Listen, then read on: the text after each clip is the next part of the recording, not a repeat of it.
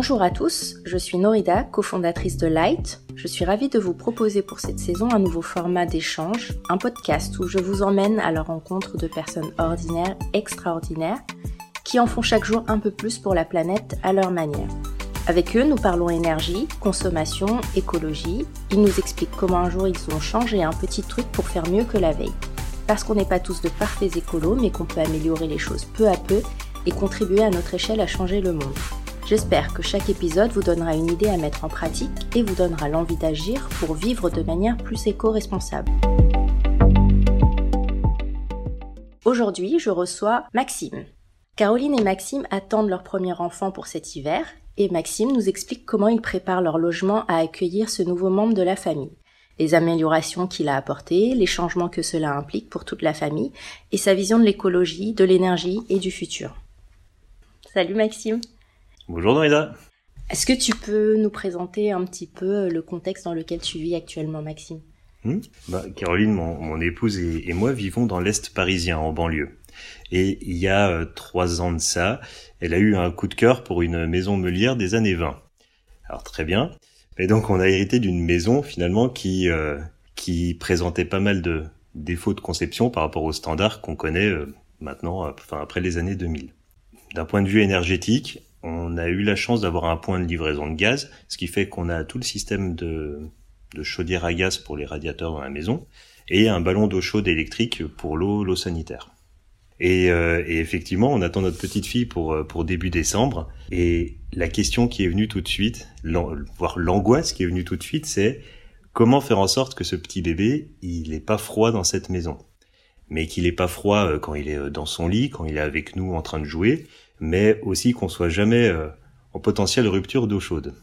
Alors, euh, à partir de, de, la rentrée, depuis septembre, je me suis posé ces questions-là et j'ai commencé à, à, entreprendre plusieurs actions. Alors, au niveau du, du chauffage, c'est finalement euh, assez simple. Par le cadre légal, par la loi, tu as l'obligation d'avoir une visite de ta chaudière à gaz une fois par an. Donc ça, on a réussi à l'arranger en septembre, pas de problème. Et également, pour bien nettoyer ton circuit afin qu'il soit efficace, qu'il n'y ait pas de boue qui traîne, la version euh, avancée est de démonter tous tes radiateurs et de les purger de leur boue. Bon, la version plus soft est de les laisser monter et de purger à l'aide d'un produit, en fait, tout ton circuit.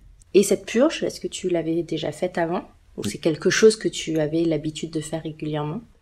Alors, quand on a emménagé dans la maison, quand on l'a rénové, euh, j'avais pu purger tous les radiateurs un par un parce qu'on les repeignait et tout, donc tout avait été démonté, déconnecté.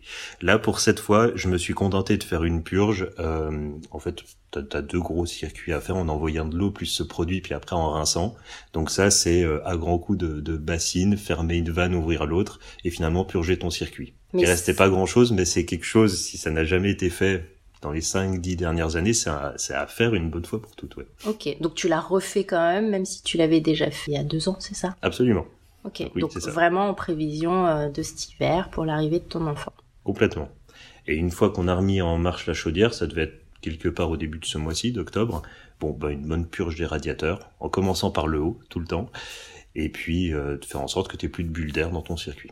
Donc ça, disons que bon, dans ce qu'est cette maison aujourd'hui et dans tout l'isolation qu'on avait pu en faire au moment de la rénovation, sur le chauffage, ok, on est à peu près bien. Le, dernier point, c'est que sur le sur la chaudière, j'ai connecté un boîtier qui me permet de faire des programmations et de piloter par smartphone les temps de chauffe, les temps où on est en dehors de la maison. Ça s'appliquera pas dans les premières semaines, voire mois où le bébé est complètement dans la maison. On mettra toujours le chauffage plutôt stable mais par la suite où on confiera une, on la confiera à une nounou, où on sera au travail, bon, bon on fera des cycles de montée descente dans la journée. Et là, actuellement, euh, ce système est déjà en place. Vous l'utilisez déjà pour vous?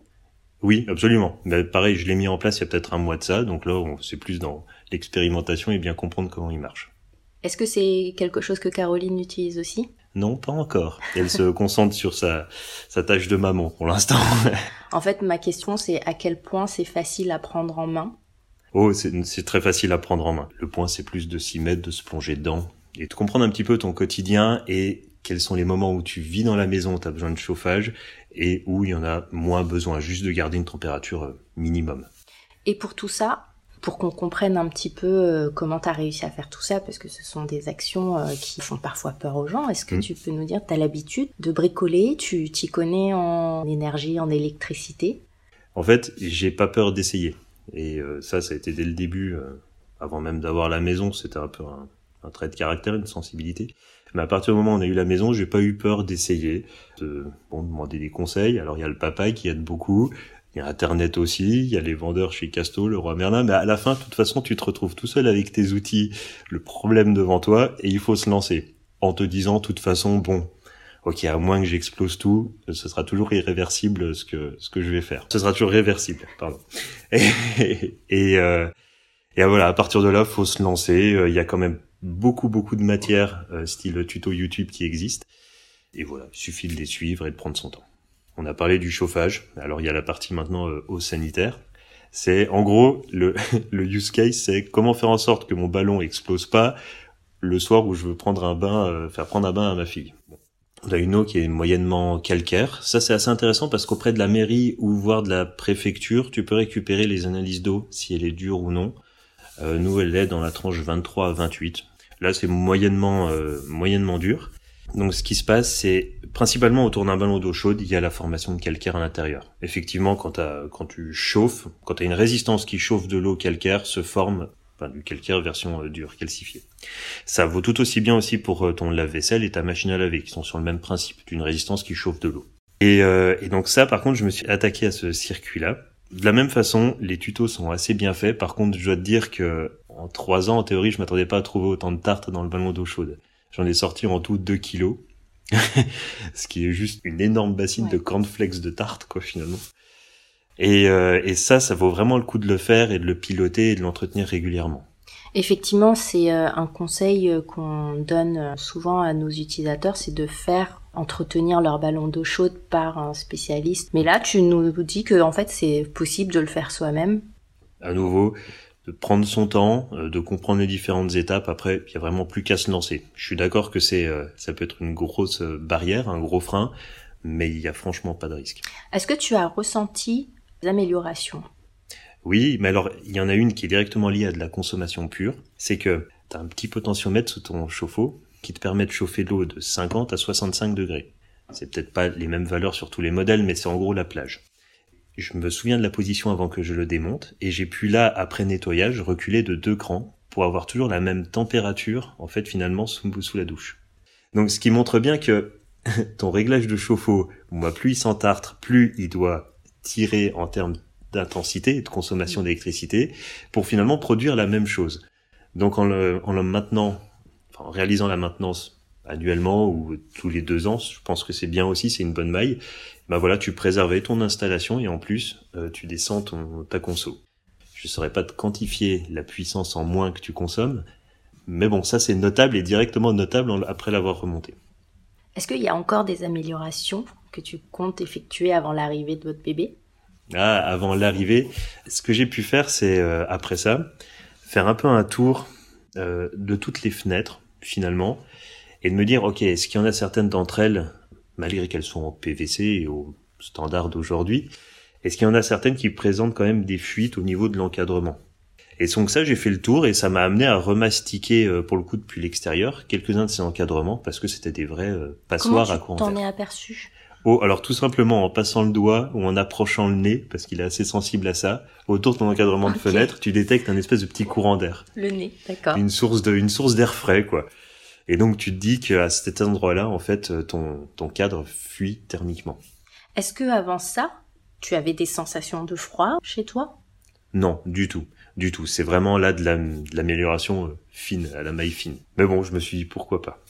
Et un autre réflexe aussi qu'on qu'on a pris maintenant et qu'on n'avait pas avant parce qu'on vivait à deux et qu'on on n'a pas ça en tête à ce moment-là, c'est vraiment de fermer les volets euh, le, la nuit parce que bien que tu aies du double vitrage, il n'empêche que tu as ce transfert de chaleur qui se fait et donc de la perte thermique. Donc tu maintiens la même température dans ta maison, mais en, finalement en consommant moins d'énergie à la fin. Et vous ressentez vraiment le, la différence? Oui, dans les pièces euh, les plus exposées, avec des ouvertures les plus grandes, effectivement, le matin, il fait moins frisquet. Alors, euh, je pourrais aller jusqu'au bout et le mesurer avec un thermomètre, mais je pense que c'est de l'ordre d'un degré. Est-ce que tous ces changements que tu as entrepris ont un coût? Est-ce que tu pourrais quantifier le budget que tu as consacré à ces améliorations en vue de l'arrivée de votre enfant? Alors oui, mais c'est très minime. C'est-à-dire que purger ton circuit de chauffage, effectivement, ça te prend de l'ordre de 3-4 heures, mais c'est que de l'eau que t'envoies, d'accord? Bon, ok, c'est euh, peut-être l'équivalent d'un gros mètre cube d'eau, et c'est 15 euh, euros pour le produit qui traite à l'intérieur, les bouts. Ensuite, pour le chauffe-eau, euh, c'était purement du temps parce que je n'ai pas eu à changer ni le joint ni la résistance, les deux étant en bon état. De la même façon, il fallait juste purger une bonne fois, donc dépenser de l'eau et le re-remplir, mais ça ne m'a coûté absolument rien. Et alors après, bah, pour mastiquer les fenêtres, euh, bon bah t'achètes une cartouche de Rubson et, puis voilà, tu te vas au travail. Donc en fait, ces petites choses, ces petits réflexes ne coûtent absolument rien. Il y a, quand même un investissement que j'ai dû faire, mais parce que on l'avait pas, alors qu'aujourd'hui c'est quand même plutôt un standard. C'est le boîtier de pilotage de la chaudière. Ok, lui, lui par contre, euh, c'est un investissement de l'ordre de 200 euros. Voilà, c'est des modèles relativement évolués. Il y a des choses beaucoup plus chères et ceux moins chers te proposent pas de faire des programmations. Mais à nouveau, ça c'est quelque chose si tu installes une chaudière aujourd'hui et peut-être depuis les cinq dernières années qui est standard en fait. Ok. Prochain défi énergétique. Bon, on compte pas déménager pour une maison euh, basse consommation, donc on va on va rester dans ce cadre-là. La, la prochaine dépense, c'est vraiment au niveau de la voiture pour le coup.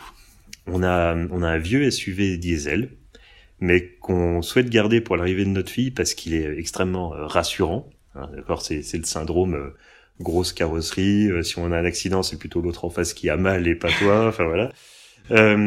et mais par contre, se posera dans les deux ans la question. Ok, il va falloir changer cette voiture. Qu'est-ce qu'on en fait?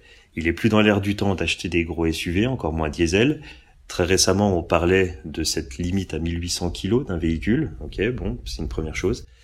Et d'un autre côté, tu as ce challenge aussi de te dire il faut que j'accompagne mon enfant dans les bons réflexes de demain euh, vers des énergies beaucoup plus plus vertes et faire cette transition avec lui parce que nous même si on est déjà dans ce process ben eux ils partent d'une feuille blanche à ce niveau-là. Donc il faudra tout de suite donner les bons réflexes. Mais qu'est-ce qu'on fait? On souhaite toujours garder une voiture rassurante et par rassurante à une certaine idée de volume et de carrosserie autour.